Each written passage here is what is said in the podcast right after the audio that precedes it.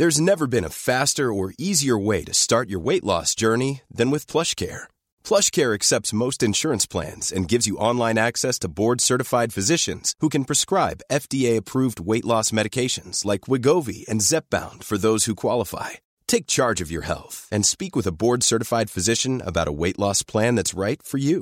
Get started today at plushcare.com slash weight loss. That's plushcare.com slash weight loss. plushcare.com slash weight loss.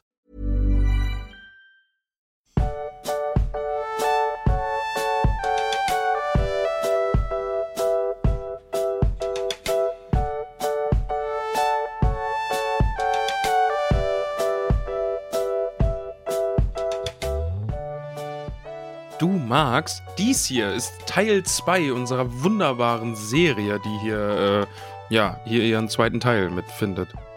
Ja, schön angefangen, stark nachgelassen. genau, also herzlich willkommen zur zweiten Folge unserer kleinen Sonderfolgenreihe, in der wir einen Blick zurück auf die Gefährten im Herrn der Ringe werfen. Heute geht es um Legolas, Gimli und Boromir. Ja. Es war übrigens, ich fand es gar nicht so einfach, die ähm, neuen Charaktere aufzuteilen auf die Folgen. Ja, ja. Ich hatte ja zuerst, also ganz ursprünglich in unserer Planung, hätten wir ähm, Legolas, Gimli, Aragorn machen wollen. Habe ich nämlich vorhin auch schon drüber nachgedacht. Allein, also die drei Jäger zusammen, da ist halt schwierig. Bespricht man es denn zweimal aus den unterschiedlichen Blickwinkeln oder macht man die einen dann bei dem anderen mit oder ja? Das ist schwierig, ne? Ja, es ist schon nicht ganz einfach. Wobei ich sagen muss, ich finde die Aufteilung jetzt so auch gut. Also mir ging es halt darum, wir haben jetzt, es ist ja so ein bisschen aufgefallen, wir haben die beiden normalen Hobbits gehabt. Also Sam und Frodo sind ja auch normal, aber Sam und Frodo machen wir halt als die Ringträger, was ja auch passt. Ja. Ähm, Gandalf und Aragorn sind einfach die Anführer. Und Legolas, Gimli und Boromir sind für mich so ein bisschen die Vertreter der freien Völker in der Gemeinschaft, also der anderen freien Völker, der Elben, Menschen und Zwerge. Weil Aragorn stimmt. kannst Also, du ja kaum als ja. Vertreter der Menschen nehmen. Also natürlich schon Eben. irgendwo. Aber Boromir passt, finde ich, noch besser in die Rolle. Und wenn wir mal ehrlich sind, also natürlich tragen die schon ihren Teil dazu bei, aber die stehen halt nicht auf einer Schwelle jetzt mit Aragorn, ne? Also Ja. das, das ist ja, also sie sind eben dabei und helfen an entscheidenden Punkten und, und retten zum Beispiel auch einen Eomer und sowas, aber sind jetzt eben nicht so tragende Rollen, wie es jetzt ein Aragorn ist. Ja, genau. Und, und eine der drei Figuren ist halt auch nicht so lang dabei. Das stimmt, ja. Also, man könnte sagen, ähm, die drei hätte man am ehesten austauschen können. Ohne dass man. Klingt garstig. Ja, klingt Ja. garstig. Ist es auch vielleicht ein bisschen, aber natürlich kann man niemanden der Ringgemeinschaft austauschen. Ich meine, auch Boromir hat ja am Ende irgendwo sogar eine ganz wichtige Rolle gespielt, weil wer weiß, wie es ohne Ja. ihn ausgegangen wäre. Eben, ja. Aber ja, also ich finde, die drei sind so, so ein eigenes Ding für sich. Also ich finde schon, dass die gut zusammenpassen und äh, wenn wir die jetzt in einer Folge besprechen, ist das, glaube ich, ganz cool. Fangen wir doch einfach mal damit an, wie in der letzten Folge auch. Wie haben wir die drei kennengelernt? Ähm, Legolas und Boromir tatsächlich ein bisschen früher als Gimli, nämlich in dem Kapitel der Rat Elrons, weil beide im Rat anwesend sind und beide auch Sprechanteile haben. Ist Gimli nur im Film äh, beim Rat dabei? Nee, Gimli sagt im Buch im Rat nichts, da berichtet nur Gloin. Von allem. Ja. Und diese Axtszene ist auch rein Film. Ist rein Film, ja. ah ja. Mhm. Okay. Genau, also wir haben nämlich Legolas, der im Rat von Elrond von Gollums Flucht berichtet. Stimmt, ja. Das Aha. ist noch gar nicht so viel Sprechanteil. Also der Legolas wird ja quasi nur mal ganz kurz ähm, eingeführt, dass er das berichten kann und Boromir redet ein bisschen mehr. Der erzählt ja schon von seinem Traum und den Traum, den Faramir ganz oft hatte, woher er Mhm. kommt, seine Reise. Bei Boromir wird auch schon in der Ratszene viel deutlicher, ähm, was er für eine Einstellung zum Ring und auch zu Aragorn hat. Sag, also ich bin jetzt immer so ein bisschen verwirrt, was Film war und was Buch war, aber dieses den Ring als Waffe verwenden, das sagt er im Buch schon auch, oder? Oder ist das Der- im Buch nur klingt das Denethor? auch schon an bei ihm, dass man, Ja. dass er, dass hier dieses so, warum man immer nur von vernichten und ähm, wegbringen redet, wenn man doch die, die Waffe quasi besitzt. Stimmt. Mhm. Ja. Er hat im Buch auch schon ähm, den Kontakt zu Aragorn, dass Aragorn als Erbe Isildurs vorgestellt wird, aber Boromir da schon an ihm zweifelt. Wobei das ja wirklich so ein. Boromir ist ja nicht Denethor. Boromir ist nicht so, dass er an Aragorn per se zweifelt, dass Aragorn ähm, hier König werden darf oder sonst was, sondern Boromir ist im ganzen Buch mehr so der zweifelt daran, dass Aragorn das wirklich vollbringen kann und dass er wirklich eine Hilfe wäre, ordnet Ja. ihn, sich ihm aber an mehreren Stellen auch immer wieder mal unter oder stellt sich einfach direkt an seine Seite. Die wir später auch Stimmt, noch haben. Ja. ja. und Gimli ist im Kapitel, äh, Kapitel danach. Äh, der Ring geht nach Süden. Das Gimli ähm, natürlich wird vorgestellt als Mitglied der Gemeinschaft, als Glorins Sohn und äh, hat sogar da schon eine recht interessante Szene mit einem kleinen, ja, Wortgefecht will ich es jetzt nicht nennen, aber eine kleine Meinungsverschiedenheit mit Elrond. Ah, okay. Da geht es doch um den, den Eid. Ähm, Ah, stimmt, ja, ich erinnere mich. Genau, Mhm. also das ist so, das ist dann auch schon direkt ein schöner Gegensatz ähm, von äh, Gimli, der einfach diese zwergische Ansicht hat, dass man hier diese zwergische Loyalität und ähm, Freundschaftsversprechen abgeben sollte. So, wir werden jetzt einfach bis zum Ende mit dir gehen. Und Elrond, der natürlich hat Elrond damit ja dann am Ende auch recht. Ich meine, Gimli ist 130 Jahre alt oder sowas, der ist ja noch recht jung. Und Elrond ist äh, schon einen Ticken älter, hat ein bisschen mehr gesehen. Und Elrond kennt vor allem auch, ähm, weiß halt um Feanor und alles Bescheid, was mit Eiden an schlechten Dingen äh, einhergehen kann. Das ist was, wo ich dir gar nicht jetzt zu viel vorwegnehmen will, weil das kommt alles mal noch im Silmarillion. Okay. mhm. Aber Elrond hat auf jeden Fall, also man kann schon sagen, die Elben haben in der Vergangenheit auch sehr schlechte Erfahrungen mit leichtfertig geschworenen Eiden gemacht, die dann einzuhalten, ähm, ja, sich als sehr fatal erwiesen hat. Ja, ja, bin, ja, bin ich gespannt. Also ich habe weiterhin vom Silmarillion irgendwie noch so, so einen heiden Respekt, weil das immer irgendwie so als, oh ja, okay, äh, dargestellt wird. Aber ich bin gespannt, dann einfach da auch nochmal so Parallelen zu erkennen Mhm. zu den Sachen, die wir jetzt schon so kennen. Ja, wird wundervoll. Da hab ich, also gerade Fëanor zum Beispiel, habe ich gleich nochmal etwas zu, aber das kommt erst noch. Ähm, erstmal machen, gehören die drei zur Ringgemeinschaft und begleiten die Gemeinschaft durch Eregion bis zum Karadras und nach Moria. Mhm. Dabei Ja. passiert noch nicht so viel. Wir haben die Szene mit dem ähm, Kampf gegen die Wölfe, in der äh, Legolas unter anderem auch präsent ist. Vor allem Legolas finde ich noch ein bisschen mehr durch seine Bogenschützen-Skills. Also die werden ja, noch ja, ein bisschen mehr hervorgehoben als jetzt Gimli und Boromir, die einfach mitkämpfen. Auch mit diesem, mit diesem Pfeil, der letzte sich dann noch in, in, äh, in der Luft in Flammen aufgeht durch Gandalf und sowas. Das ist schon Ja, ganz, stimmt. ganz Ja, cool ja, beschrieben. Ähm, genau wie Legolas ja auch hier das was, macht, was Legolas die ganze Zeit über macht. Und zwar Legolas gibt uns immer mal wieder so einen Blick auf die Welt durch die Augen eines Elben. Mhm. Und in Eregion geht's ja schon damit los, dass er von den Steinen erzählt, die die Elben vermissen, die hier einst gelebt haben. Ähm, also Legolas ist so einer der Charaktere, der diese elbische ja, Philosophie, Lebensweise, aber auch die Art, wie das Land mit den Elben verbunden ist, versteht und die anderen immer mal wieder daran teilhaben lässt. Ich finde, er hat auch so einen magischen Blick auf die Dinge. Ne? Also gerade wenn es nachher auch Richtung Fangorn geht, da erinnere ich mich auch dran, dass das auch nochmal Thema ist, dass er darüber erzählt, die Verbindung äh, zwischen Wald und Elben und so. Und es ist immer so ein bisschen dieses, dieser magische Kick, so den Ja. er mit reinbringt. Du, wir sind hier nicht in der normalen Welt, nein, das ist Mittelerde Ja. und hier gibt es Magie und ja, ja, das stimmt. Genau, und wir haben halt, ähm, also Legolas macht, Gimli macht das natürlich auch. Also man sieht es auch bei Gimli. Gimli gibt sehr viel Hintergrundinformationen über die Zwerge. Ich finde auch gerade deswegen die Grundidee ist halt wirklich gut gewesen, einen Zwerg und einen Elb mit in der Gemeinschaft zu haben. Ja, Weil natürlich von den Elben bekommen wir mehr mit als von den Zwergen. Weil wir durch zwei Elben ähm, Reiche in Anführungszeichen kommen. Also Bruchtal ist jetzt kein großes Reich, aber halt auch so ein ähm, ja, elbischer Ort. Und äh, wir kommen natürlich nach Lorien. Also da kriegen wir ein bisschen was mit, aber auf so einer Reise Legolas dabei zu haben, ist schon wichtig für einen Blick auf andere Sachen. Auch seinen Blick hinterher auf Minas Tirith und sowas. Ähm, das ist das schon ganz interessant. Ja, und was wir über die Zwerge wissen, sehen wir ja fast nur durch Gimli.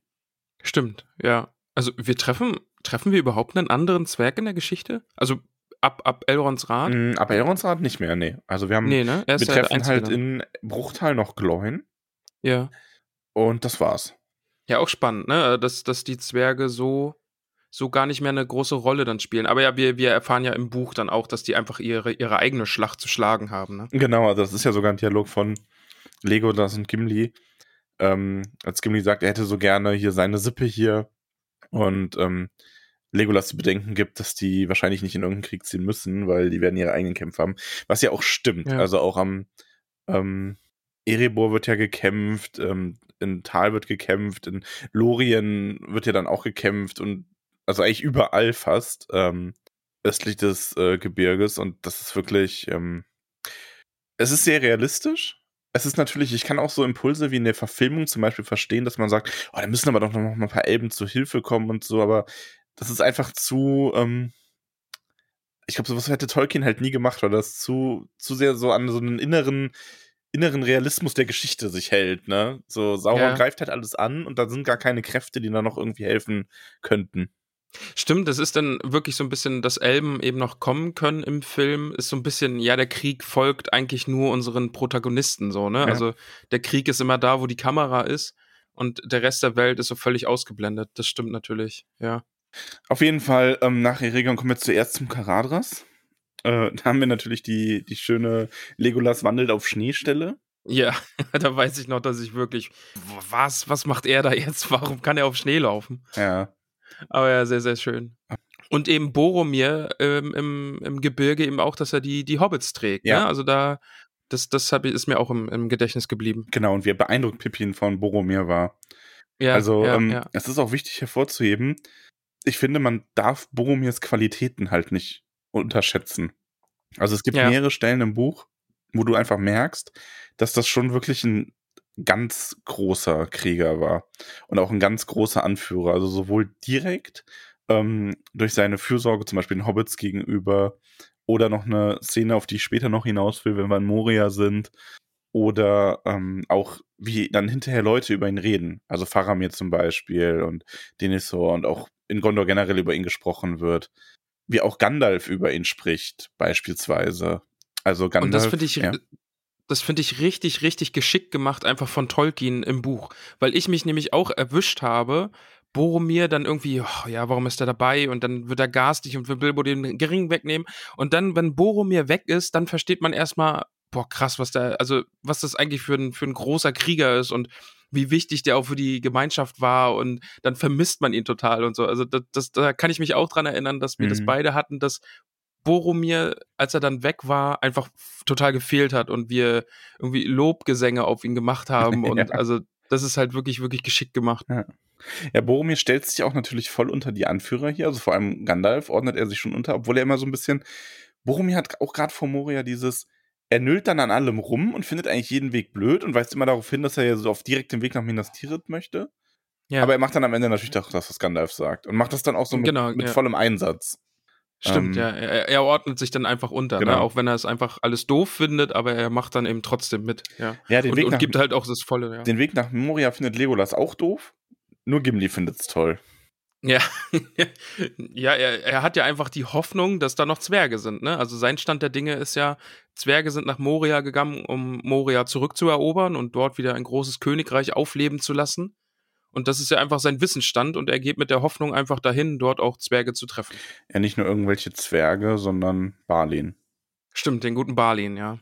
Und ähm, wir haben vor den Toren Morias auch nochmal so einen Disput zwischen Legolas und Gimli, der nochmal ganz deutlich diese Feindschaft zwischen Elben und Zwergen auf den Tisch bringt. Das ist auch so ein Moment, so damit es auch wirklich der Letzte versteht. Die beiden Völker Ja. mögen sich nicht mehr.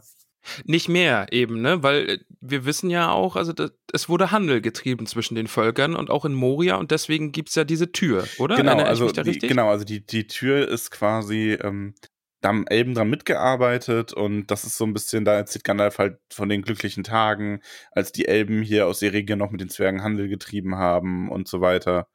Und äh, da es geht, dann geht es um die Schuldfrage, so wer ist jetzt schuld daran? Und da Ja. sagen natürlich Gimli und Legolas jeweils, dass sie nicht gehört hätten, dass ihr Volk schuld daran wäre. Ja, aber gut. Sowas erzählt man sich halt auch nicht rum, ne? Eben, ja. Das sind natürlich immer die anderen. Wir sind dann jedenfalls in Moria. Hier haben wir nochmal die Gelegenheit für Gimli ein bisschen zu glänzen. Unter anderem mit dem Lied von Durin. Oh, stimmt. Oh ja.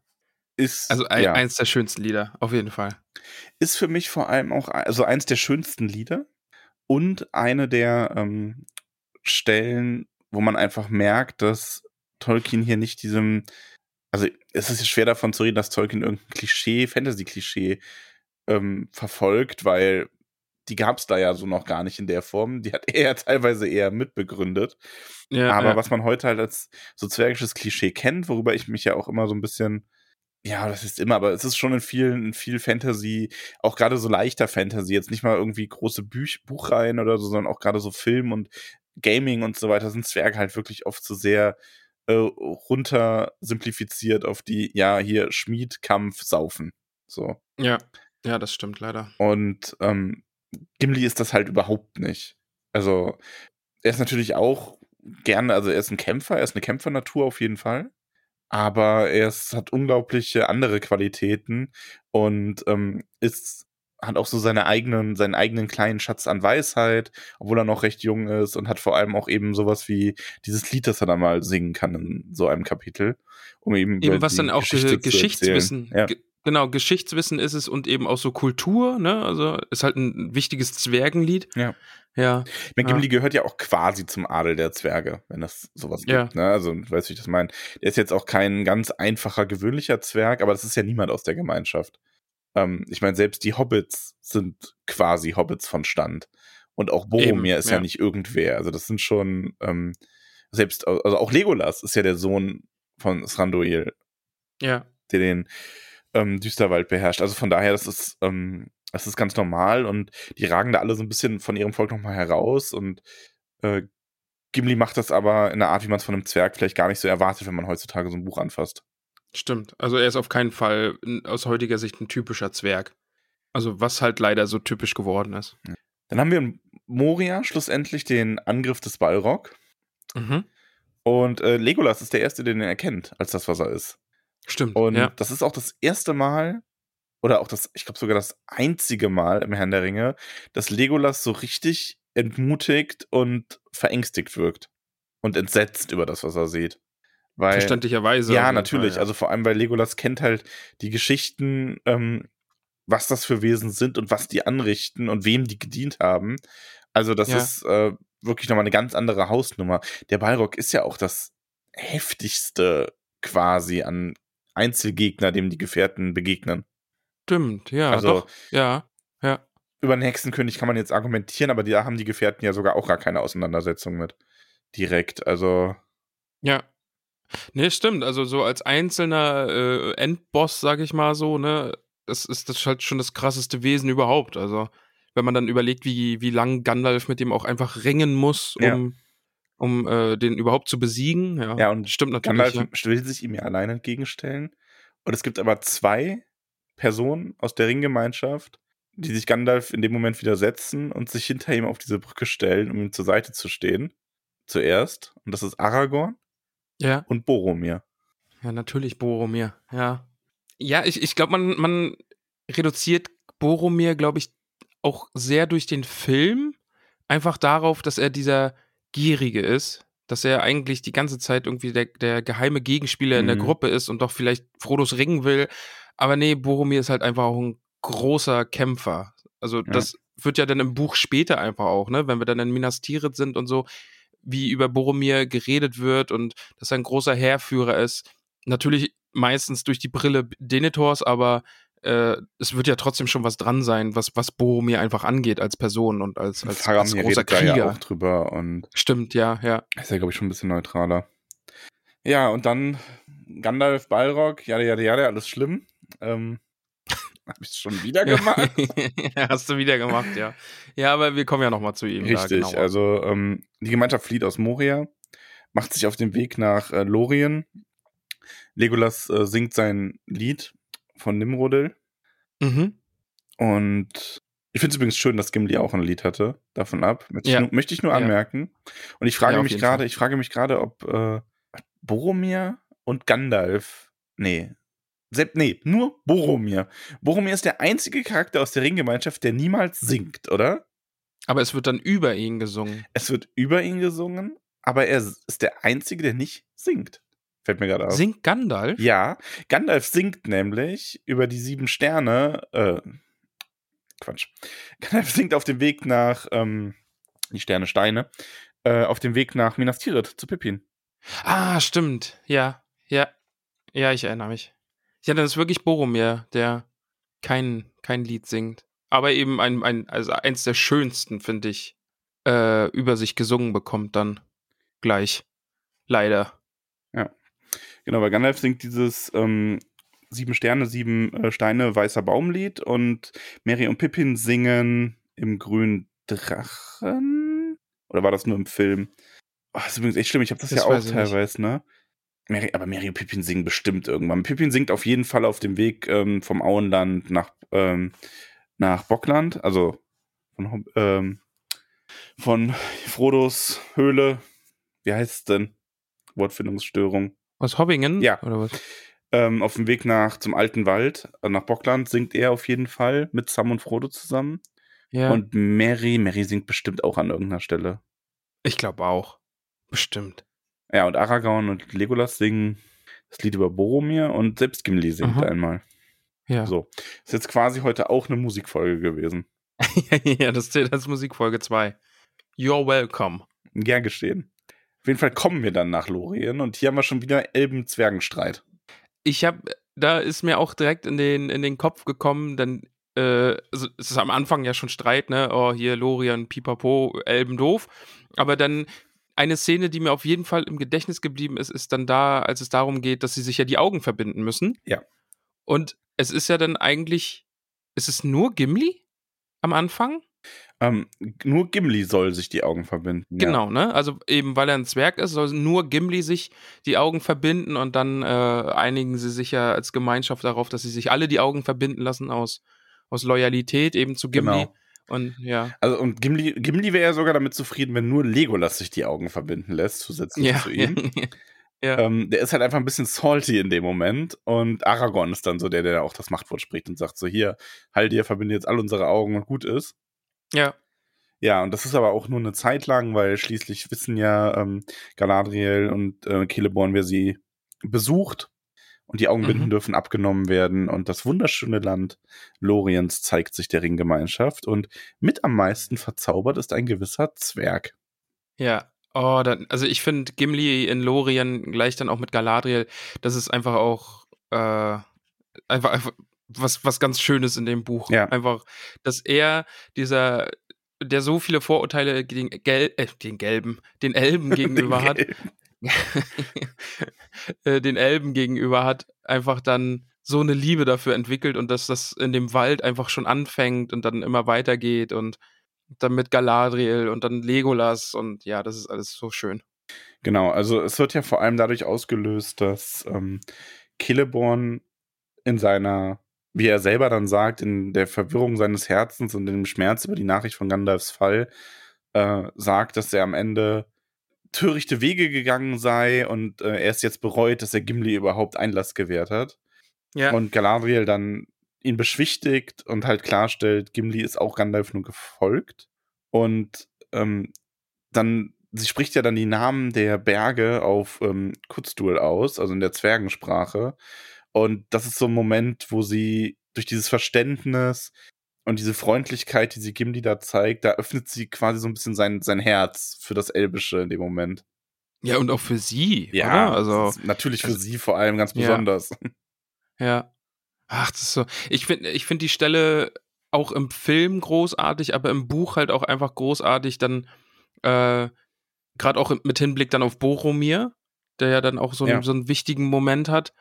Einfach, ja, Galadriel erkennt ja in ihm in dem Moment schon, dass, dass da so eine, so, ein, so, eine, so eine Sucht nach diesem Ring oder so, ein- so ein Verlangen nach diesem Ring ist. Ich glaube, so dass er vielleicht der beste Gefahr sein Ausdruck kann. dafür ist, ähm, den benutzt Gandalf auch mal, dass Galadriel ihm berichtet habe, dass Boromir in Gefahr sei.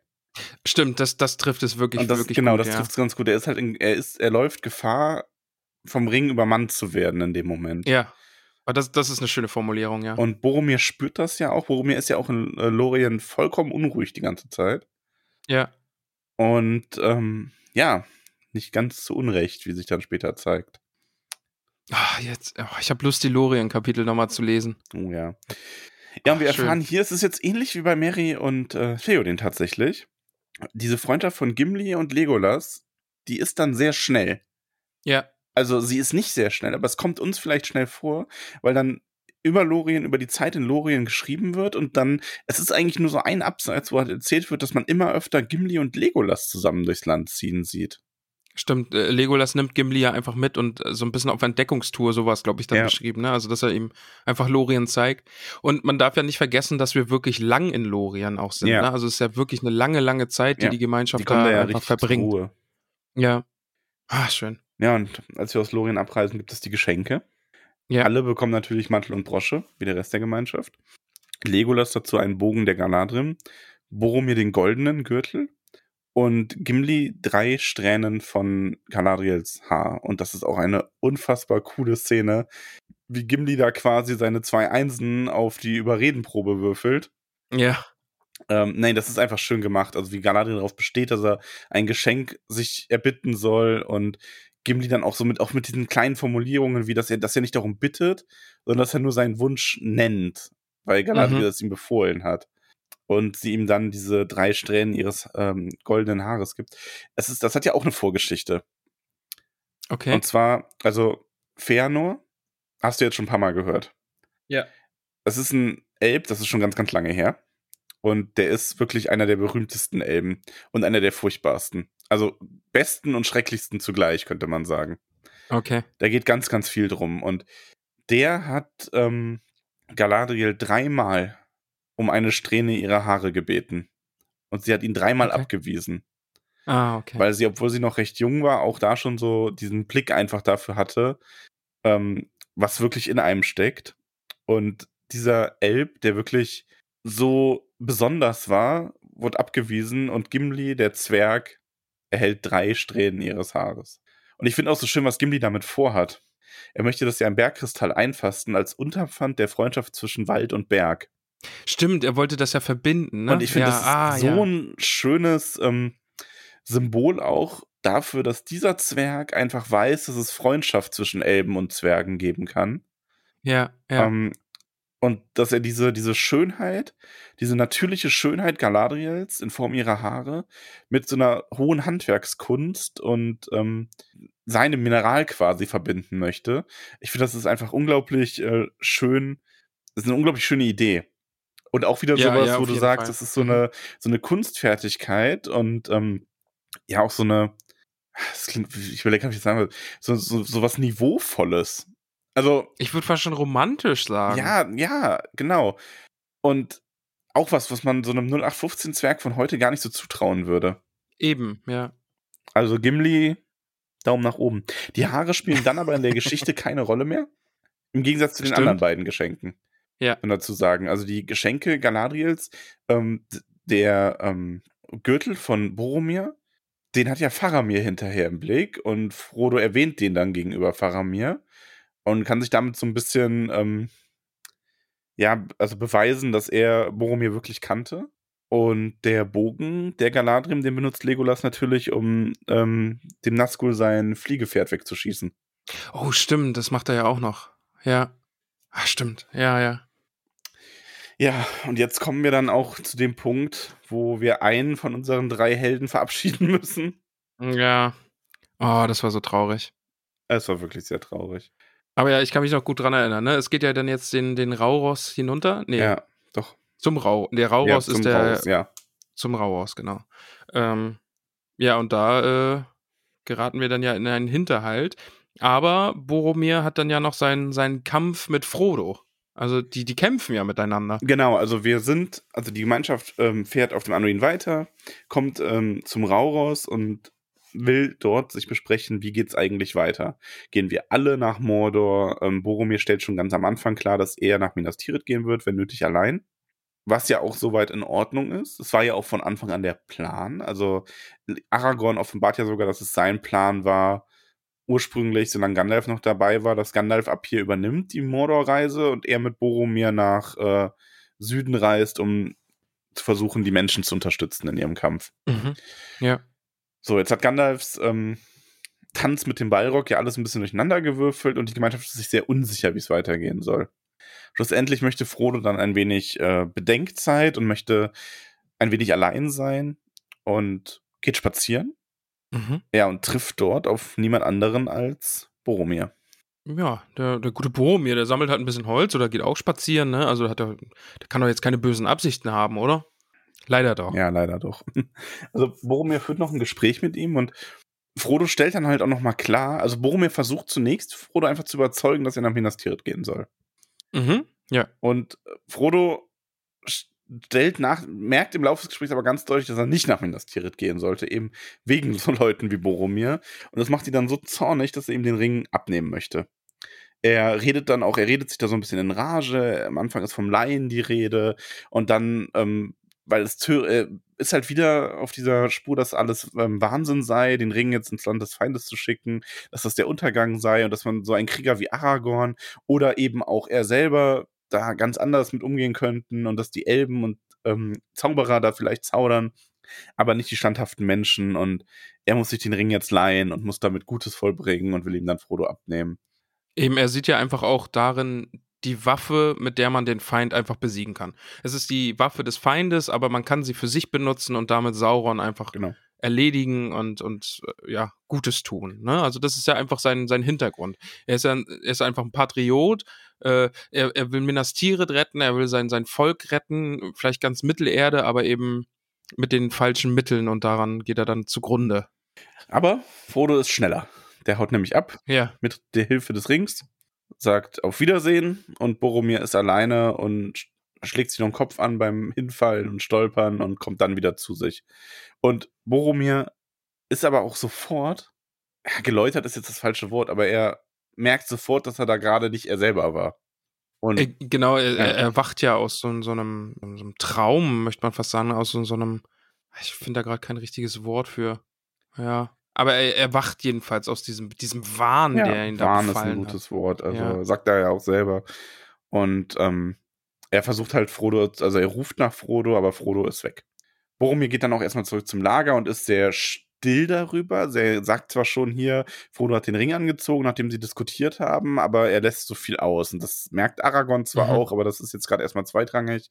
Äh, Mary und Pippin rennen eh sofort los. So quasi so alle in alle Richtungen.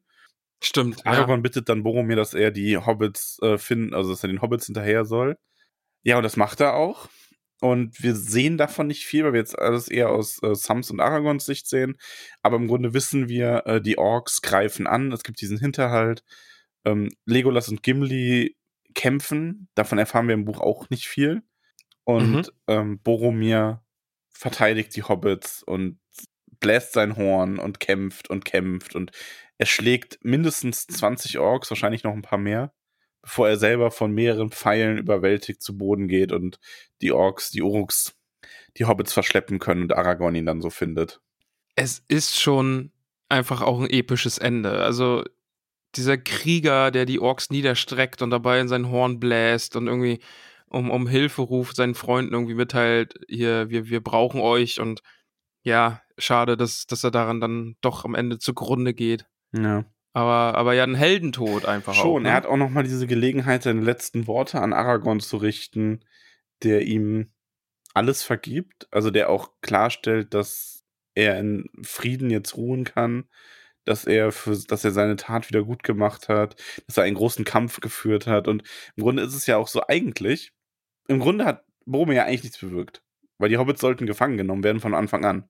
Ja. Der hat ja eigentlich nur ein paar Orks erschlagen, blöd gesagt. Aber darum geht's ja nicht. Es geht um die, um den Willen dazu. Diese Entscheidung, sich jetzt hier für die Hobbits zu opfern. Und er wusste ja, als er da reingegangen ist, dass er sich da, dass er wahrscheinlich da nicht lebend rauskommt, weil er hat ja gemerkt, dass es zu viele sind. Und das ist einfach dieses, ähm, ja, dadurch, es wird halt dadurch nicht im Wert gemindert, dass er es nicht geschafft hat, die Hobbits vor der Verschleppung zu beretten. Sein Opfer nee, ist ja genauso ich, ja, groß. Ja. Also. Auf jeden Fall, ja. Ach, ja, aber die Szene zwischen Aragorn und ihm dann, die ist halt auch nochmal super intensiv, finde ich. Also ja. gerade auch mit den Bildern vom Film, also der Film fängt das ja auch unfassbar gut ein. Ja. Aber im Buch einfach auch sehr emotional eben dann, ach, ja, das, ja, da, da kann man schon ein bisschen Pippi in den Augen haben, auf jeden Fall. Ach, Boromir. Bei Boromir finde ich wichtig, man darf den nicht nur durch den einen Fehler, den er gemacht hat, definieren, sondern den Charakter als Ganzen. Und Boromir war schon echt auch ein verdammter Held. Auf jeden Fall, absolut, ja. Und ich, wie gesagt, ich habe es vorhin schon gesagt, aber ich finde es halt so spannend, dass es so geschrieben ist oder dass Tolkien das schafft, wenn man sich auf das Buch so einlässt oder, oder vielleicht gar nicht so kennt, wie die Charaktere sich entwickeln, dass man wirklich so eine Antipathie Boromir gegenüber entwickeln kann, obwohl er halt auch einfach ein aufrechter Krieger ist und seine eigenen Absichten hat und so und aber eben auch gute Absichten. Ja. Und dass man dann ab diesem Punkt, er stirbt eben und, und opfert sich und, und dann mit Aragorn diese intensive Szene und, und dass man danach dann direkt, oh Gott, jetzt ist Boromir weg und, und man vermisst ihn sofort und denkt sich so, Ja. oh Gott, der war so großartig und jetzt ist er einfach weg. Ja. Also das ist echt, echt äh, unfassbar gut gemacht.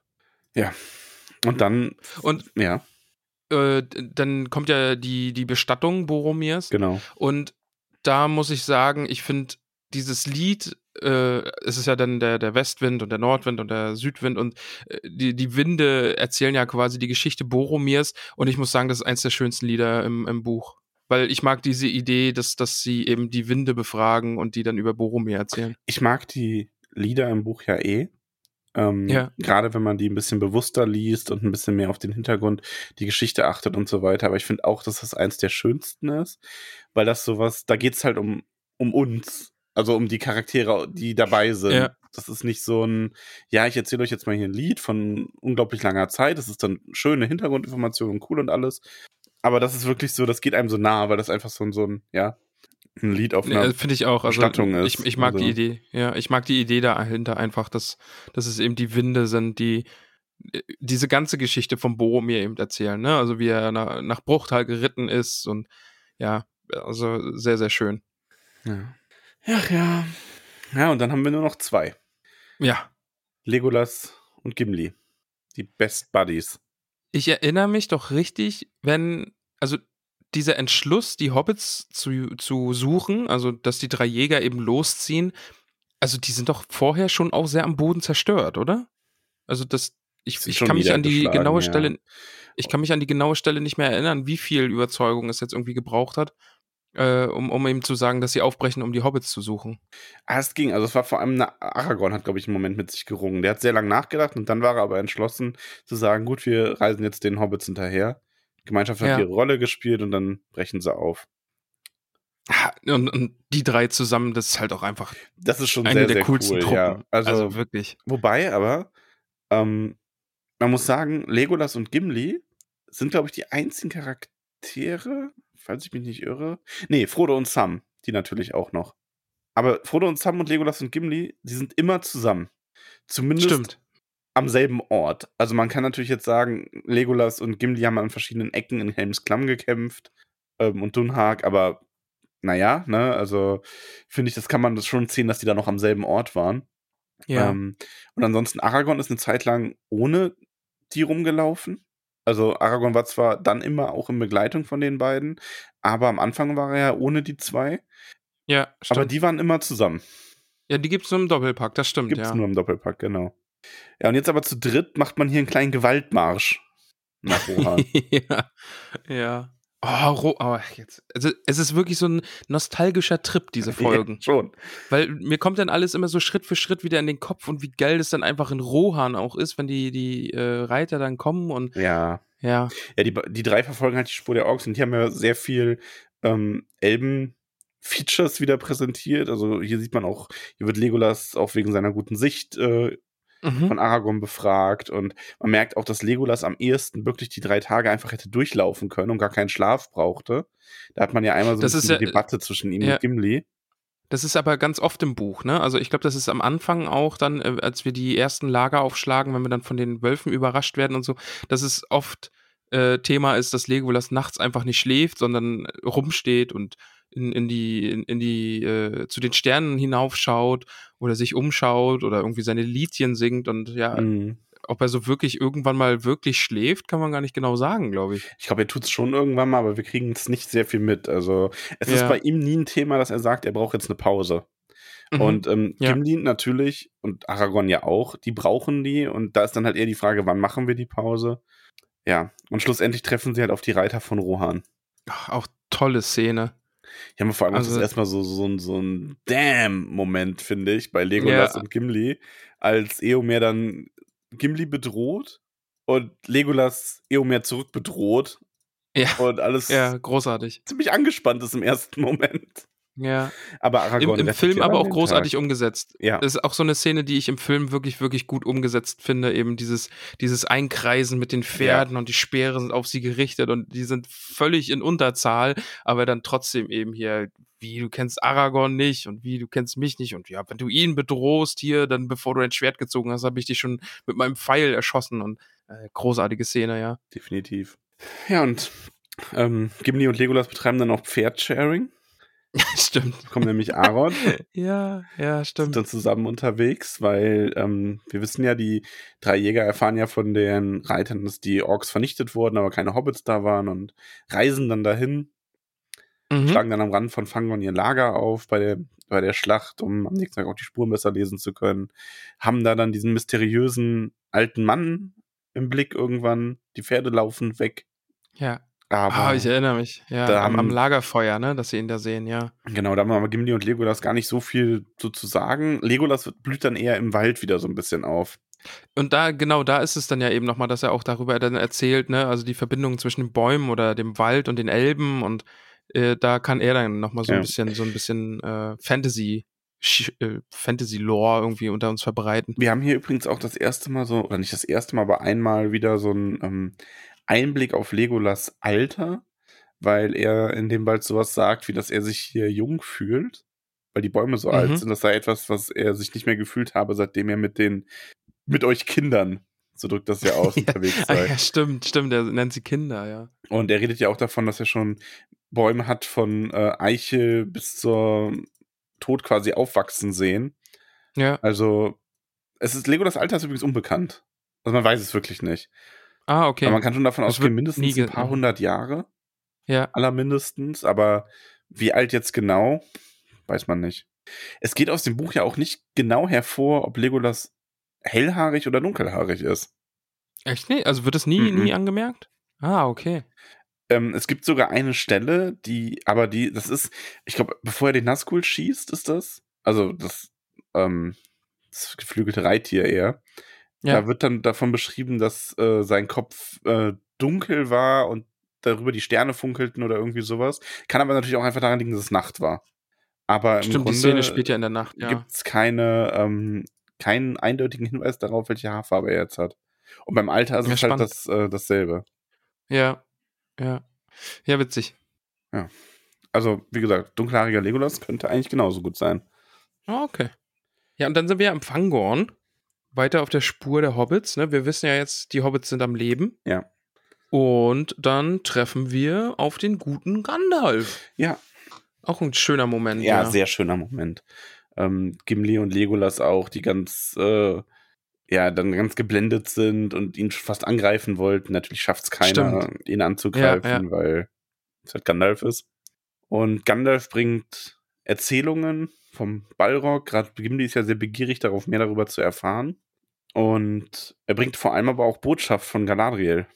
Stimmt. falls du dich ja. erinnerst. Ähm, für äh, Aragorn und Legolas sind das ja schon eher so richtige Verse und bei Gimli ist dann mehr so ein Einzeiler. Ja. Aber ähm, ist schon schön. Also ähm, Legolas warnt, äh, warnt sie ja quasi davor, dass er nicht den nicht ans Meer reisen soll, weil wenn er einmal das Ah, Meer ja, der- sehen der- wird, ist der mhm. Frieden der Bäume für ihn zerstört. Stimmt, der Ruf der Möwen Genau. und das, ne? Mhm. Den hört er ja dann auch nach dem Faden der Tode und Toten. Ja. Und ist dann auch, es ist halt genau wie sie gesagt hat. Also schlussendlich wissen wir ja auch, besteigt ja auch Legolas ein Schiff. Mhm. Stimmt. Ja, und bei Gimli, ähm, Gimli nennt sie ja nur Lockenträger. Und wo immer er hingeht, dass ihre Gedanken bei ihm sein werden und dass er darauf achten soll, dass er die Axt an den richtigen Baum legt. Äh, Gerade im Fangorn auf jeden Fall äh, guter Tipp. Kann man so sagen. Aber ja, dann geht es äh, Rohan dann nach Methuselt, richtig? In, also genau, in die, also in die Goldene Halle? Genau, ähm, die sind bei der ähm, Heilung des Königs dann auch dabei. Ja. Tatsächlich, da ist, fällt's, fallen die beiden ein bisschen ab in dem Moment. Da steht dann mehr Gandalf natürlich im Fokus. Man hat nochmal Ja. die Unterredung von Eomer und äh, Gimli, die ihren Disput darüber ähm, über Galadriel noch rausschieben möchten. Ah, stimmt, da fängt es ja schon an. ja, ne? ja, die haben ja so Ah, diesen, ja. diesen, dass äh, Gimli sagt irgendwie, dass sie äh, wenn er Galadriel irgendwann mal sieht, ihm bestätigen muss, dass sie die schönste Frau der Welt sei. Und Ja. ansonsten, sonst würde ihre Freundschaft enden. Geht es nicht auch darum, dass es sie irgendwie die, die Hexe im Wald ist oder so, als sie über den, den über Lorien reden? Ist das nicht auch da? Das ist auch da, ja. Und da will Gimli auch Ja, schon ne? wieder, ähm, also das, das sagt halt Schlangenzunge. Und da will Gimli Ja. schon äh, Rabatz machen quasi. Und das ist ja der Moment, wo Gandalf ihm dann so die Hand auf die Schulter legt und irgendwie was über Lorien ähm, zitiert und sich dann diesen Mantel abwirft und dann strahlend weiß da steht und alle so, damn, Gandalf, Wow, Level up, hm? was ist mit dir los? Booster gekauft. Pay to win. Wie dieser Ah. ganz alte Witz, ne? Was für ein Ja, Arsch Gandalf doch ist. Schickt die anderen weg, um den Boss allein zu erledigen, kommt dann ein bisschen später mit richtig prächtigem Loot und Level up wieder.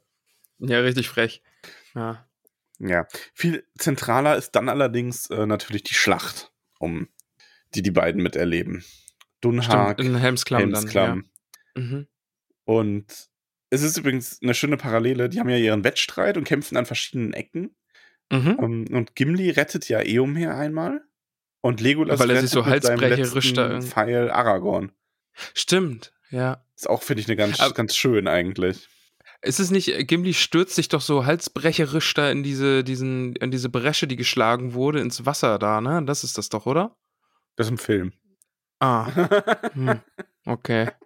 Aber ist es nicht auch im Buch, dass er da irgendwie äh, quasi im Alleingang irgendwie alle aufhält? Ähm, ich Es weiß jetzt aus dem Buch, weiß ich nur noch, dass äh, Aragorn und Eomer so einen kleinen Ausfall machen und Ja. ähm, Eomer dann aber irgendwie auch mal stolpert und am Boden liegt und dann aber auf einmal so eine kleine Gestalt vom Feld springt und da diesen Zwergenkampfschrei ausstößt und zwei Orks köpft und das er ist dann Gimli im Film oder im Buch fast? im, Bu- äh, im Film. Im Film? Ja. Ey, das vermischt sich so, da komme ich gar nicht, gar nicht drauf klar gerade. Ja. Aber ja, okay. Genau, also die beiden sind dann auch getrennt. Gimli ähm, wird in die glitzernden Höhlen Oh, so zurückfallen. schön. und wir haben dann die, die Rettung quasi durch Gandalf und Erkenbrand. Ja, Oder wie, in, wie, in, Dick. ja, wie in der Community genannt wird. Big Dick Erkenbrand. ja. Aber ich muss sagen, Gimli und wie er dann über diese glitzernden Grotten erzählt, also das ist auch eine der schönsten Stellen überhaupt. Ja, das ist ja am nächsten Tag. Also ähm, Ja. genau. Das ist ja, wenn dann die ähm, Gefährten, also die, die gerade übrig sind, mit Theoden und Eomer auf dem Weg nach Isengard sind. Und da Legolas ist ja ganz fasziniert von den Hurons, wird Ja. aber noch zurückgehalten und Gimli wiederum erzählt dann von den ähm, glitzernden Höhlen. Und er erzählt da mit solchem, ja, mit solchem, mit solcher Romantik und mit solchem Herzblut von, dass Legolas fast schon traurig ist, dass er es nicht gesehen hat. Und dann schließen sie ja ihren Pakt. Wenn die beiden Oh, aus dem ja. Ganzen herauskommen, dann sollen sie zuerst dorthin und dann dorthin und sollen sich Genau. die Höhlen und Fangorn jeweils ansehen mit dem anderen. Und dann sind sie einverstanden. Und, Ach ja, die beiden. ja, Oh, das ist auch so ein schöner Moment zwischen den beiden, dass es einfach beschließen, ne? Also wenn wir die Sache überleben, dann gucken wir uns erst das an und dann das. Ja. dann geht's weiter nach Isengard. Wir haben die Zusammenkunft mit den Hobbits. Sehr schön auch, wie Gimli Mhm. sich aufregt über die beiden.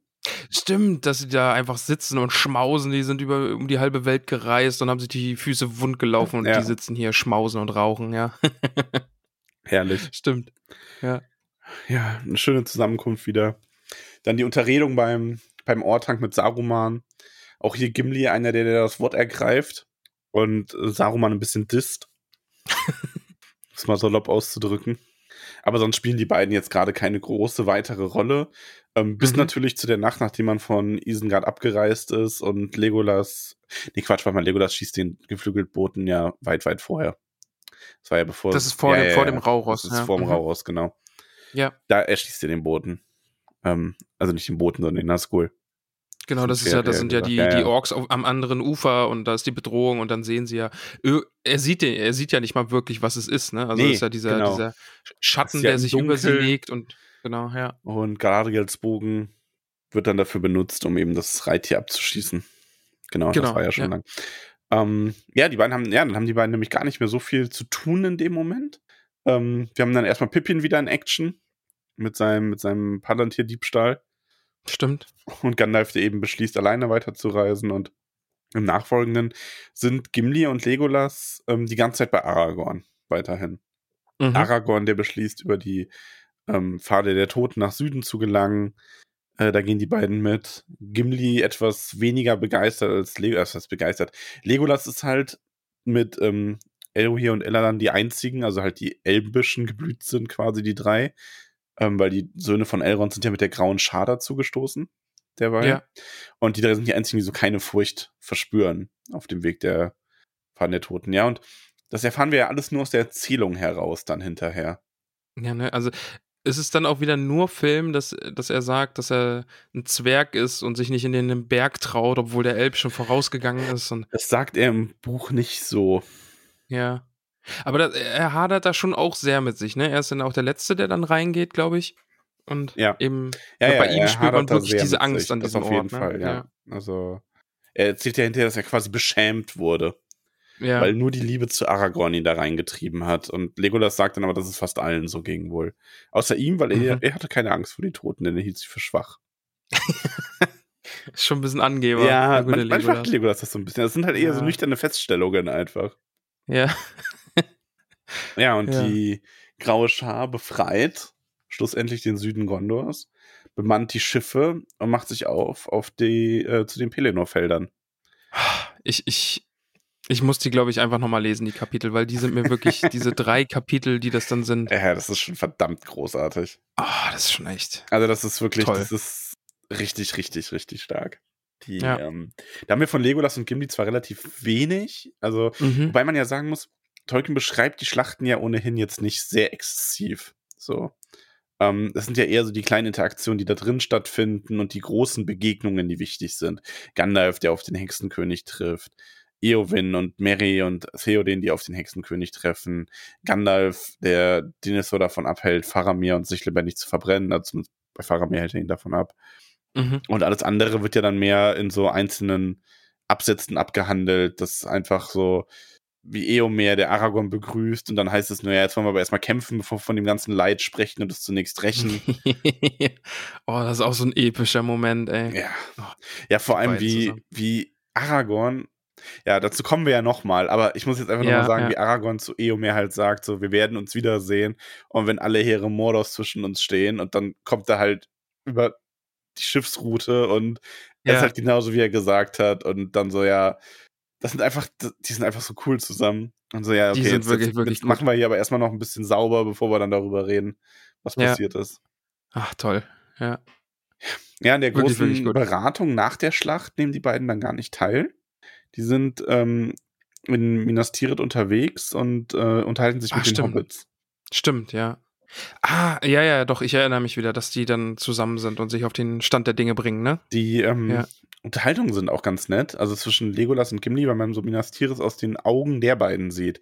Also Gimli Ja. stellt halt auch fest, dass ähm, die Steinmetzarbeiten teilweise sehr gut und teilweise nicht so gut sind und dass es die neueren sind und Legolas redet ja dann davon, dass sie mehr Gärten brauchen und sie reden dann allgemein ein bisschen über die Menschen, dass das so eine etwas unvollkommene Rasse ist, aber irgendwie ja ihre Saat nie fehlschlägt und man glauben könnte, dass sie sie alle noch überdauern und ja.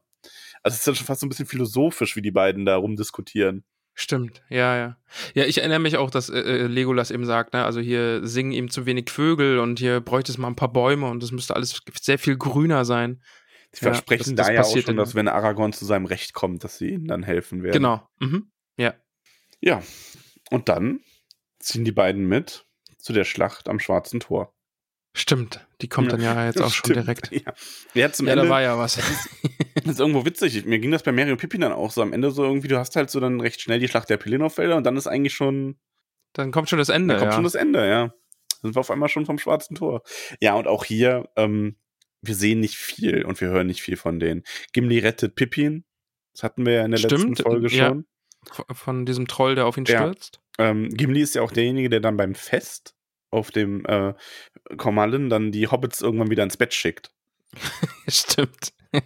Stimmt, die werden ja ins Bett geschickt. Weil, Oh, ja. weil Gimli halt so, gerade bei Pippin, so dieses, ich habe jetzt hier nicht äh, das, den letzten Monat quasi mit Schlacht und Tod verbracht und habe dich dann voll hervorgezogen, damit du dich jetzt überanstrengst und er geht jetzt auch ins Bett. Ja, ja, ja. Und ja. Legolas dann wieder so, ja, ja, macht ihr mal, ich werde nur ein wenig wandern, das mir. Ja, ja. Ja, stimmt. Ja, aber so. Das ist bei Gimli eh immer so cool, ne? Also, das war ja das auch dann äh, in, in, in Isengard, dieses, boah, ich bin hier jetzt Meilen gelaufen, habe gekämpft und Blut vergossen und ihr sitzt hier und schmaust und, und nee, ihr geht jetzt ins Bett, sonst war alles umsonst. er sagt ja auch zu Pippin am Ende dann, dass er jetzt, dass er ihn liebt und wenn es nur deswegen wegen den ganzen Mühen sein, die er ihm eingebracht hat. Ach, Gimli, ja. Ja, und Gimli ähm, Legolas sind dann Teil der Gemeinschaft, die von Gondor nach Rohan reist und von Rohan Aha, ja, ja. ähm, nach Isengard, wobei sie zuerst in Rohan die glitzernden Höhlen besuchen. Und Gim äh, Legolas dann selber sagt danach, dass er sie nicht beschreiben kann. Und dass er das Gimli überlässt. Ja, ja. Oh, Jetzt, jetzt macht die Katze hier Randale. Ich weiß nicht, ob man das hört. So ein bisschen vielleicht, aber. Sag einfach, es wäre lila. Le lila verzeihen die Leute alles. Nee, den Katzen kann man das auch verzeihen. Ja gut, das stimmt, die sind auch schon echt. Die hat so eine Murmelbahn und dann, dann stürzt sie sich da mal drauf und ist sau laut, aber auch sehr witzig. Ja, und dann kommt übrigens das große Ende, ne? Also, weil die beiden nach ähm, den Ah, Retten dann stimmt, ja. zum Fangorn gehen. Und das ist dann der Moment, wo die Ringgemeinschaft sich endgültig trennt. Weil da sind alle acht Stimmt, noch zusammen. Und Ja. die werden dann auch nie wieder alle acht auf einmal zusammenkommen. Ja, das hatte ich ganz verdrängt, dass sie dann einfach auch schon früh äh, abdrehen und eben zusammen weiterreiten, weil sie ja eben ihre Abmachung gehabt Ja, haben. von Isengard aus, genau wie Aragorn, der von da aus auch zurückreist. Ab dann sind wir nur noch die Elben, Gandalf und die Hobbits. ja. Ja, das war's mit dem Buch, mit den beiden, die. Es endet quasi damit, dass sie ihr Versprechen einlösen. Was aber halt auch schön ist, ne? Also die Ja. machen sich auf den Weg und, und gucken sich eben gemeinsam noch ein bisschen die Welt an und bleiben halt auch einfach weiter zusammen, weil sie einfach eine große Freundschaft sich entwickelt hat. Ja. Also, ja. Ja, ähm, nachher der Ringe, wir hatten das schon mal so, wir hatten das ja schon, aber wir fassen hier ja nochmal alles zusammen, wird Gimli schließlich der Herr der glitzernden Höhlen von Aglarond. Stimmt. Mhm. Was ich ja. auch sehr cool finde übrigens. Ähm, es steht ja dann auch geschrieben, dass, also da wurde wohl sogar auch, ich habe das gar nicht gewusst, aber wurde ich letztens korrigiert und das ist wohl wirklich so, dass da Mithril gefunden wurde, dann auch nochmal und die Zwerge, die da waren, diese Zwergenkolonie, die dann da gebildet hat, die wurde wohl extrem wohlhabend, aber auch sehr hilfsbereit und hat Rohan und Gondor sehr geholfen, gerade Gondor, ähm, ich meine klar, ne, die Verbindung zu Aragorn war halt sehr eng, ja. ähm, beim Wiederaufbau von Minas Tirith sehr geholfen. Und Stimmt, Legolas ja. hat sich ja auch umgesiedelt nach dem Ringkrieg. Der ist nämlich mit einer äh, Schar von Elben nach Ithilien gegangen und hat sich da niedergelassen. Und unter der Ah, Pflege ja. der Menschen und Elben in Ithilien ist Ithilien wieder der schönste Wald der westlichen Lande geworden. Da sind ja Faramir und Eowyn sind auch hingegangen, Genau. oder? Faramir wird ja, Ja, quasi der mhm. Fürst von Ithilien. Genau. Mhm. Oh, jetzt muss ich wieder an die Beschreibung von Isilien denken. oh, das war ja auch so Ja, toll. Ithilien ist großartig. Ja, Ja. die Elben brachten natürlich dann auch die versprochenen Gärten und Vögel nach Minas Tirith. Mhm. Genau, ja. Das, und, und die Zwerge haben eben, glaube ich, auch ein neues, neues Tor spendiert, glaube ich. Ja. Ne? Darum ging es ja auch. Das, was zerstört worden war vom Hexenkönig mit Mithril verstärkt. Ja. und die Geschichte der beiden endet damit, dass Legolas mit Gimli zusammen Richtung Westen segelt. Und Gimli ist ah, der ja, einzige Zwerg in der Geschichte Mittelerdes, dem das erlaubt sein wird, ah, stimmt. Ja. Oh. damit er Galadriel wieder sieht. oh, wie schön. Ja, und bei Legolas bleiben kann, ne? Ja, also das ist ja. Win-Win. Ja. Ach, toll. Ist übrigens nach Aragons Tod, dass die beiden absegeln. Aha. Ja, so nach Aragorns Tod ist ja quasi auch so der Zeitpunkt, wo dann die Geschichte um alle unsere Figuren so, so ein bisschen ja, endet, also ne? dann endet alles so ein bisschen. Ähm, ja. Gimli hat übrigens auch, also die ganze Geschichte der Zwerge ist ja im roten Buch drin, die haben wir ja in den Anhängen. Mhm. Die hat Gimli da reingebracht durch Mary Ah, nach dem okay. Ringkrieg. nur, nur so als Info. Ah, ja. Ja, auch schön. Ja.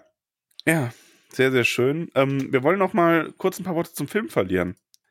Ja, gerne, gerne, gerne. Wie, hat, wie haben dir Also- die Filmdarsteller gefallen und die Umsetzung der Figuren im Film? Also sie sehen ja natürlich großartig aus, aber ich glaube, unser größter Kritikpunkt am Film ist halt einfach der saufende, furzende Gimli, Ja. was die Figuren angeht. Ja. Ist halt schade. Äh, Orlando Bloom als Legolas, der hat halt ein 1A Legolas-Gesicht und guckt auch mit diesem leeren Blick, den ich mir bei Legolas gern mal vorstelle. Ich finde, Legolas ist echt super dargestellt, alles in einem. Auf ja. jeden Fall. Also Also, ein bisschen ja. übertrieben an mancher Ecke, aber noch im Rahmen. So. Ja, er hat halt so, wenn man dran denkt, hier sein, sein Schildsurfbrett in, in äh, Ja. Helms Klamm und, und gerade wie er den Olifanten im Alleingang erledigt, das ist halt schon, ja, ist halt Action-Kino. So, Es ist ne? halt auch einfach dieses, ähm, er ist halt mit dem Bogen teilweise auch extrem schnell. Also, das ist, ich meine, ich finde die Szene ganz witzig. Ähm, wir haben ja am Amon hin diese Schlacht im ersten Film, also nicht Schlacht, aber dieser Kampf, dieser Hinterhalt der Uruks. Es ist halt auch eine Mhm. Szene, wo Aragorn irgendwie mit einem Uruk ringt und Legolas erschießt in der Zeit halt irgendwie fünf oder so. Stimmt, ja, der ist ja so Ähm, ein, so ein Dauerfeuerbogen. Ich finde, da hätte man ein bisschen, er hätte ein bisschen langsamer sein können, was das Ja. angeht. Einfach weil er dann schon fast zu tödlich dargestellt wird. Aber passt soweit. Ähm, ich muss auch sagen, die Schlacht am, am Amon hin, also Boromirs äh, Tod und der Kampf da. Wir haben im Buch ja wenig ähm, direkte Kampfszenen, die dann ausführlich beschrieben sind. Im Mhm. Film mehr, weil es auch Sinn macht für einen Film. Das, und ich finde, das ist fast die beste direkte Kampfszene in allen drei Filmen. Also jetzt natürlich nicht so, so dieser Rohirrim Charge, ist nochmal was anderes, aber du hast da halt wirklich einfach nur die drei Hauptfiguren plus, also, oder Boromir noch dazu, die einfach diesen richtig schmutzigen Kampf führen die ganze Zeit. Mhm. Ja. Und ähm, die Kämpfe haben einfach ein unglaubliches Gewicht in den Filmen. Und das kommt da auch so richtig gut rüber. Du merkst so richtig, du spürst die Schläge schon teilweise selber, die auch Aragorn abbekommt, der einfach nur völlig fertig aussieht am Ende dieses Kampfes. Ähm, Und vor allen Dingen hast du dazu ja auch noch die, die Hobbits in Gefahr, so, Ja. ne? Also, das, das schwebt ja auch immer noch da, dass es halt einfach ein Zeitdruck ist. Also, die versuchen ja rechtzeitig bei Boromir zu sein, um die Hobbits dann noch mitzuretten. Und es ist ja so, so ein Kampf um die Zeit und ja, es ist cool. ist ein ganz, und Gimli hat auch ganz, äh, das ist auch eine der Szenen im Film, wo Gimli als richtig kompetenter Kämpfer nochmal dargestellt wird. Der nimmt ein paar Mhm. von den Orks richtig gut auseinander, was sehr, sehr schön ist. Rettet auch einmal Aragorn und so, also gefällt, gefällt mir richtig gut umgesetzt, also ist richtig gut umgesetzt im Film. Die ganze, Aber die Die ganze Freundschaft Kampf. zwischen den beiden ist im Film ja auch einfach großartig, ne? Ja. Also man, man merkt diesen Zwist am Anfang und dann, dann endet es da so, ja, komm, wir machen ein bisschen Wettstreit drum, wer, wer am meisten Orks erlegen kann und dann reiten wir zusammen und ist einfach cool, ja. es endet halt auch mit diesem, ich hätte nie gedacht, Seite an Seite mit einem Elb zu sterben. Wie Ja. wäre es Seite an Seite mit einem Freund? Und Oh, alle so, ja. oh, Gott, ja. oh Gott. oh Gott, ja. Ja, Boromir ein bisschen Oh, anders im Film Film. als im Buch, aber es funktioniert für den Mhm. Film gut. Schon. Von daher ähm, in Ordnung. Einfach weil der Film eben wieder Zeit, zeitbegrenzter ist, ne? Ja. Also du, es wird halt sehr reduziert, dass Boromir dieser ist, oh, der hat ja auch auf dem äh, Karadras ist es, glaube ich, dann ja auch schon, wo er den Ring Ja. sogar einmal in den Händen hält und es wird halt sehr darauf geguckt, ne? Also dass Boromir diese Gefahr für Frodo ist, aber dann am Ende doch diesen Heldentod stirbt und äh, geläutert ist, aber ja. Bei, bei Galadriel finde ich ihn auch wirklich intensiv. Die, ich finde die Szene bei Galadriel ja, eh ist super super cool. gespielt auch. Also Ja. generell alle Schauspieler ähm, sehr gut. Schon. Ja. Also der Cast vom, von Herr der Ringe ist, ja, wo will man da was aussetzen? Also sind halt auch einfach die Gesichter, die man dann so vor Augen hat, wenn, wenn man das Buch dann bespricht oder liest oder Schon, ja. Also Ja. ich komme da echt nicht drum herum. Das ist wirklich, das hat sich bei mir schon sehr. Also bis auf so ein paar Ausnahmen, Faramir zum Beispiel. Mhm. Ähm, ja, Filmfahrer mir, ey. Aber ansonsten Ja. schon sehr viel. Also es ist schon sehr. Gerade bei den, also bei den dreien ist auch. Wobei Boromir eigentlich auch anders aussieht. Aber irgendwie, da ist es nicht so schlimm. Ich weiß es nicht genau. Naja. Aber auf jeden Fall, Fazit zum Film. Ähm, ich finde, die sind alle im Film gut umgesetzt. Auf jeden Fall. Also finde ich auch wirklich großartig. Die machen das super. Wie gesagt, Gimli ist, ähm, ist ein bisschen schade. Ich hätte mir ja auch in den Herr der Ringe-Film, ich hätte es cool gefunden, wenn da Gesang mit drin gewesen wäre. Mhm. Äh, wobei das vielleicht sogar was für die, also wenn, wenn der Herr der Ringe irgendwann mal neu verfilmt werden wird, so als Serienformat irgendwie in so 30 Jahren oder so, und wir dann als alte Ja. Männer die neuen Podcast-Folgen dazu machen, ähm, dann würde ich mir das eher als so Serie wünschen, wo du ein bisschen mehr Raum hast und ich glaube, da passen dann auch so Lieder besser rein. ich glaube Aber wenn auch. dann ja. der Zwerg den Song of Durin singt, dann Ja. Oh Gott. Ja. Das, oh ja. großartig. Irgendwas wollte ich gerade noch sagen, habe ich was vergessen. Vielleicht was fällt es dir noch ein, ist. ich habe wie zum letzten Mal wieder so ein paar kleine Fun Facts für dich. Okay, hau raus. Hau Ähm, es ist nicht viel, aber es ist ein bisschen was, es geht hauptsächlich um Namen. raus. Mhm. ähm, Gimli, also erstmal zu Gimli. Gimli erhielt nach dem Ring noch den Namen Elbenfreund, Mhm. dem auch Lockenträger genannt wurde. Und Gimlis Name kommt aus dem altnordischen äh, Gim, das so viel wie Feuer bedeutet. Ist denn ja, ist denn ja lustig, dass Oin, nee, Gloin, er ist Gloins Sohn, Ja. Gloins Sohn, dass im Hobbit gesagt wird, dass der so gut im Feuer machen ist. Dann hat er ja quasi Feuer gemacht. Ja. Stimmt. ja. Ja, Ja, eh. ja. ja, siehst du jetzt mal. Ähm, ja, Legolas Alter und Haarfarbe sind unbekannt, haben wir schon gehabt. Mhm, Und ja. ursprünglich sollte, also erstmal noch Legolas Name bedeutet Grünblatt. Aber er stellt sich doch als Legolas Grünblatt Ja. vor. Das ist auch irgendwie, ja. Grünblatt, nennt ihn Grünblatt. mal so. Legolas Grünblatt. Also er nennt ihn quasi Grünblatt, Grünblatt. Dann weißt du, dann hast du was angestellt. Es ist, ist wie wenn die Mama dich beim ganzen Namen nennt. Ja. Ähm, und ursprünglich hatte Tolkien überlegt, nicht, ähm, also Legolas hat er erst hinterher dazu geschrieben. In einer der ersten Version hat Glorfindel die Ringgemeinschaft begleitet. Aber war nicht der Grund, dass Glorfindel nicht mitkommt, weil er so eine krasse glühende Ein-Mann-Armee ist? Und zu, zu auffällig? Ja, vielleicht hat er ihn deswegen alles? auch wieder rausgeschrieben. Ah, okay, ja, das macht Sinn. Ähm, und es gibt auch so die Gerüchte, dass Legolas vielleicht auch deswegen einer der Charaktere ist, die so ein bisschen ähm, am wenigsten entwickelt sind, sage ich mal. Mhm. Also ein bisschen stimmt das ja auch. Legolas ist einfach so Elb. Also so, so der hier, du hast den, mal so einen kompletten Standard-Elb. Der hat ja eigentlich gar Ja, nicht so schon, wahnsinnig schon, viel. Also Gimli zeigt schon ein bisschen mehr eigenes Ding. Legolas lebt halt sehr von diesem, dazu, dass er so quasi der Gegenpart zu Gimli ist. So für diese Freundschaft dann auch. Ja, ja, ja, ja. Achso, jetzt ist mir wieder eingefallen, äh, ich bin gespannt auf Legolas im, in den Hobbit-Filmen. Oh Gott. Ja. bin ich sehr, sehr gespannt. Ja. Er soll ja ein bisschen dicker sein, habe ich irgendwie mitbekommen. Ähm, Boromirs Name ist übrigens eine Mischung aus Sindarin und Quenya. Also die erste Vorsilbe ist wohl, steht für standhaft in Sindarin und das, der zweite Teil dann für Juwel in Quenya. Okay. Also ein standhaftes Juwel. Ist auch fancy. Fancy, ja, durchaus. Ja. Ist übrigens benannt nach einem anderen Truchsess von Gondor, der auch einen ähm, Denethor als Vater hatte. Und der war, also der Boromir der Erste war wohl so ein großer Heerführer, dass sogar der Hexenkönig ihn gefürchtet haben soll. Okay. Der wurde aber durch eine Morgulklinge verletzt und hat dann wohl auch nur um die zwölf Jahre regiert. hm, okay. Also noch ein, zwei Funfacts zum Film. Ähm, der Schauspieler von Gimli spricht auch Baumbart im Original. Ich glaube, das weißt du. Ah, nee, ah, doch, haben wir, glaube ich, schon Haben mal drüber geredet. mal ja. Ja. Ähm, und äh, er ist größer als die Schauspieler von Legolas und Aragorn. Mhm. Was auch witzig ist, irgendwie so, Ja, ja. Ne, dafür sind Zweck. Und er fand die ganze Kostümerei übrigens furchtbar. Also er hat davon wohl Ausschlag bekommen und das war richtig, richtig schlimm, gerade so die ersten Wochen. Der wollte wohl auch Ja, man so- deswegen, der hat auch sein, sein, sein Make-up, seine Maske und so dann irgendwie im Feuer verbrannt nach den Filmen Oh Gott. und wollte auch im Hobbit keine Rolle annehmen. Okay. Ja, gut, aber der hat halt auch so dicke Haare und einen dicken Bart. Ja, und und auch die ganze Haut noch und so. Ne, das und- ist ja. so, oh, ich glaube, das muss echt anstrengend sein. Auch unbequem. Ich find beim Film- Hä?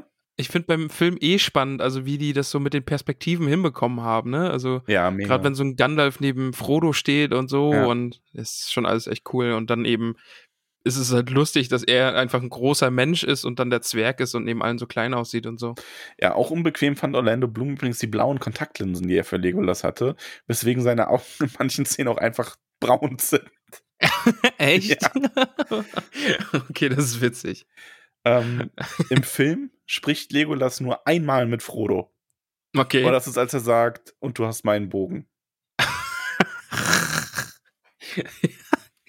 ja, cool. Und zu guter Letzt noch, ähm, für die Szenen am Karadras ist Sean Bean, der Schauspieler von Boromir, diesen Berg hochgekraxelt, weil er nicht mit dem Helikopter hochgeflogen, hochgeflogen werden wollte, weil er Höhenangst hat. Boah. Ja, Okay, das ist er ist in heftig. seiner kompletten Schauspielermontur quasi, als Boromir hat er diesen Berg bestiegen. Okay, das ist, das nenne ich mal Commitment. Also das ist ja Method Acting Ja. ist das, glaube ich. So. Oh, immer krass. bei den Fun Facts, ich übernehme keine Haftung dafür, wenn da was doch nicht stimmt. Die habe ich mir einfach äh, auf die Ausgedacht. Schnelle mal zusammengesagt. Aus, die habe ich mir einfach ausgedacht. Oh, kann, können wir bei der. Ne, komm, jetzt für die nächste Folge. Denke ich dann mir ja immer kommt? einen aus und die Leute müssen raten, Ein. welcher das war. Genau. Und dann, aber wir lösen das niemals auf und irgendwann in zehn Jahren ist das dann quasi ein Fun Fact über den Film. Ja, Weißt? machen wir. Oh, ja, habe ich Lust drauf. Super. Muss mir nur Ich, glaubwürdigen. da, da ich dir eh alles glaube, werde ich da auch nicht hinterblicken können. Ja. Ja. Schön. Ja, das war Ja, unsere, cool. unser kleiner Blick zurück auf Boromir, Legolas und Gimli. Schön was. Also, wie gesagt, ich habe es heute, glaube ich, schon mal gesagt, aber dieses so in Erinnerung schwelgen und so die ganzen Szenen dann nochmal so vor Augen haben und das ist schon schön. Auf jeden macht Fall. mir Spaß. Ja, ist Ja. sehr, sehr schön. Ähm, Also- wie gesagt, es kommen noch in den nächsten Wochen die anderen beiden Folgen raus zu den besprochenen Charakteren. Aber vielleicht, wenn euch das gefällt, machen wir da auch noch mal weiter. Ich meine, ich könnte mir gut Sachen vorstellen wie Denethor, Faramir und dann natürlich auch Boromir da noch mal mit reinnehmen, dieses familiäre Dreieck Ja. und den Hintergrund dazu, die Rohirrim. Ähm, vielleicht auch einfach mal eine Folge mit den verrücktesten oder den so den Charakteren mit Kurzauftritten, die man nochmal würdigen will. So jemand wie Dick Bolger, Hammer, Hammer, ja. Beregond. Beregond. Ja. Ach ja, schön. Ja. Also es macht mir auch wirklich Spaß und auf jeden Fall danke, danke, dass du das so krass vorbereitest und da so gut vorbereitet bist. Es äh, ist mir eine Freude. Mir macht's auch sehr, sehr viel Spaß. Und Das ist schön. ich hoffe euch auch. In diesem Sinne hören wir uns das nächste Mal wieder. Macht euch eine schöne Zeit. Bis Düsseldorf. ja, Gott.